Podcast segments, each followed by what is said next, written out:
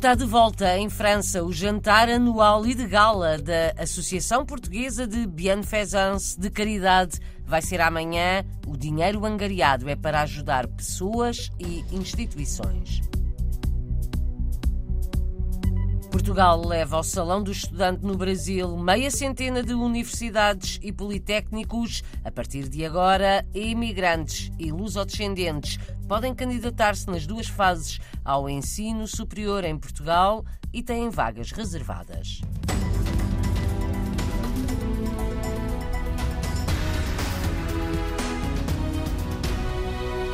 Está de volta o jantar anual da Associação Portuguesa de Bienfaisance nos arredores de Paris. Esteve suspenso nos últimos três anos por causa da pandemia. A associação dedica-se a angariar dinheiro para ajudar pessoas e organizações, maioritariamente em Portugal, mas também em França. Amanhã há jantar de gala para 300 pessoas em Montfermeil. Ainda há inscrições abertas. Na festa vai ser homenageado um dos fundadores desta associação há 35 anos, Manuel Pinto Lopes, prestes a tornar-se presidente da Associação de Bienfaisance, dá na RDP Internacional exemplos de ajudas que têm sido dadas. Ao longo destes 30 e tal anos foram distribuídos perto de 400 mil euros em donativos. A maior parte, digamos, a 70% em Portugal.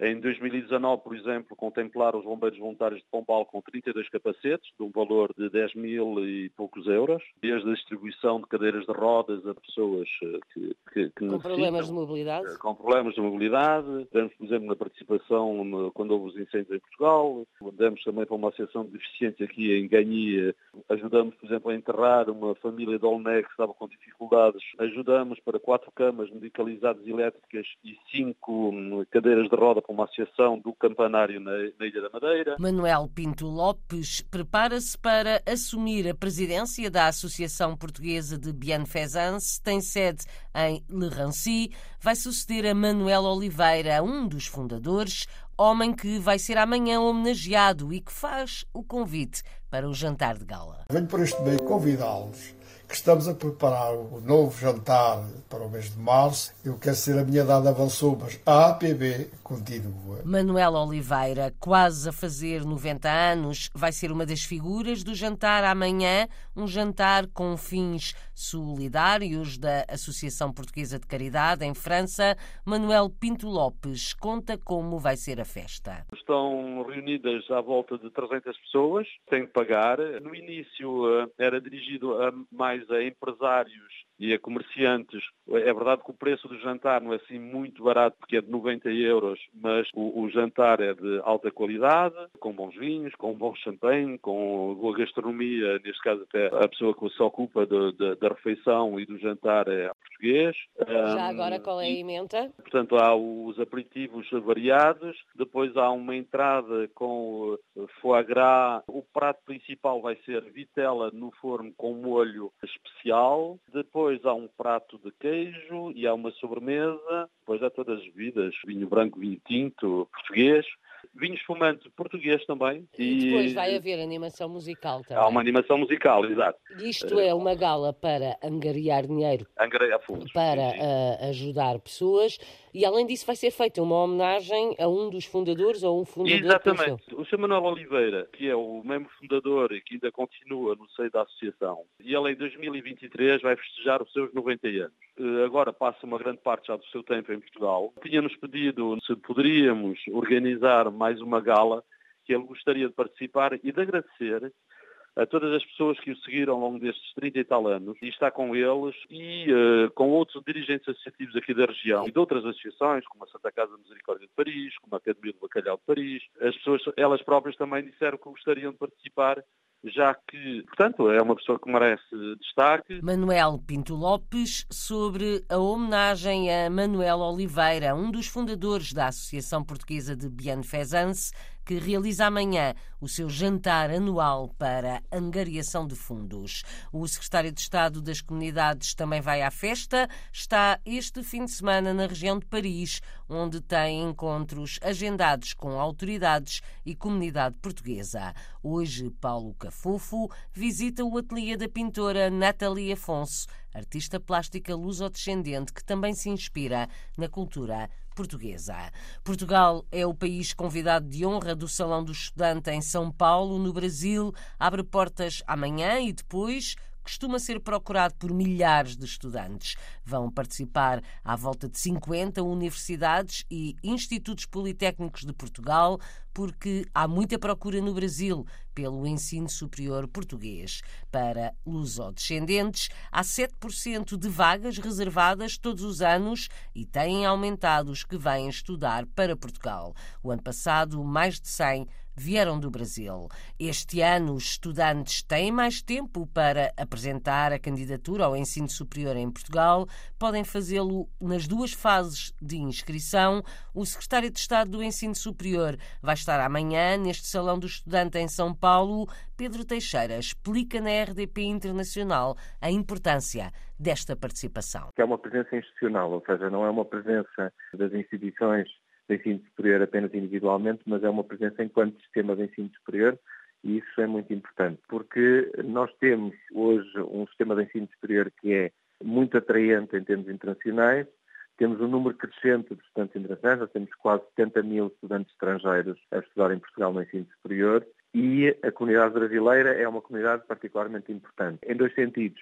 Aqueles que têm apenas nacionalidade brasileira, e, portanto, que têm o concurso do chamado estudante internacional, tem crescido muito, mas também para os imigrantes lusodescendentes, que são também uma comunidade muito grande e muito importante no Brasil e que têm uma via especial e têm um tratamento especial, que aliás vai ser alargado este ano, que existia já esse tratamento preferencial na colocação no concurso nacional de acesso na primeira fase, mas vai ser alargado na segunda fase para os imigrantes e os descendentes. Mas mantém-se a cota de vagas reservadas, são 7% das vagas. A novidade este ano, com as mudanças que foram já anunciadas para o acesso ao ensino superior em Portugal, no caso dos imigrantes e lusodescendentes, a novidade é também se vão poder candidatar na segunda fase. Eles podiam se candidatar na segunda fase mas eles não tinham esse tratamento preferencial, ou seja, eles, eles são dos primeiros a serem colocados e, portanto, têm mais possibilidade das suas escolhas serem concretizadas. E havia, de facto, uma dificuldade que, às vezes, por uma questão de, de, de prazo, de conseguir a documentação atempadamente, alguns destes estudantes não conseguiam candidatar-se na primeira fase e, portanto, já não conseguiam beneficiar dessa situação preferencial. Então, nós entendemos que era importante para fortalecer a relação que Portugal tem com as comunidades na diáspora, alargar também essa possibilidade à segunda fase, o que dará mais tempo a alguns estudantes para poderem organizar toda a sua documentação e candidatar-se também com essa situação. Têm ficado muito longe de ser preenchidas as vagas que estão reservadas a imigrantes e lusodescendentes. De qualquer modo, tem aumentado o número de estudantes que vêm da diáspora para o ensino superior em Portugal. Do Brasil também tem crescido bastante. Sim, é verdade que temos margem de crescimento, mas tem havido um crescimento das comunidades portuguesas a candidatarem-se a estudar em Portugal e no caso do Brasil isso é, isso é particularmente notório, que eu acho que é, sobretudo, um reconhecimento da qualidade do ensino superior em Portugal, num contexto em que hoje em muitas instituições de ensino portuguesas a experiência é uma experiência internacional, onde temos dezenas de nacionalidades, temos formação em português, temos cursos também em inglês e ao mesmo tempo é uma oportunidade de religar de reforçar os laços com, com Portugal e com, com, com, essa herança. Também nós trazemos pessoas da Direção-Geral do Ensino Superior, da área do acesso, temos a colaboração com o Consulado Geral uh, em São Paulo. A alteração da legislação em, no ano passado simplificou bastante o visto para estudar em Portugal. Pedro Teixeira, secretário de Estado do Ensino Superior em São Paulo, no Brasil, onde abre portas amanhã e depois o Salão do Estudante com a participação de meia centena de universidades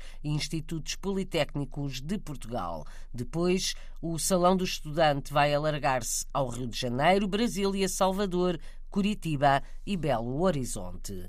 Alertar os portugueses para a importância da inscrição nos consulados, este foi um dos objetivos da reunião anteontem entre funcionários do Ministério dos Negócios Estrangeiros português e representantes da comunidade portuguesa de Pretória, na África do Sul. Um encontro útil, considera António Oliveira, dirigente da Associação da Comunidade Portuguesa de Pretória. Nós tivemos uma chamada da, da Embaixada aqui eh, portuguesa na África do Sul para termos uma reunião. E então vieram três pessoas informar, uh, neste caso, a nossa comunidade aqui em Pretória, para que estejamos preparados em relação à legalização no consulado, que a gente estejamos registados no, todos, estou a falar, nós estamos, quer dizer, há muitas pessoas que não estão registados às vezes evitam e não, e não estão preparados. Então, foi útil aquela visita que nós tivemos, aquela reunião. António Oliveira e a sessão informativa que decorreu na quarta-feira na Associação da Comunidade Portuguesa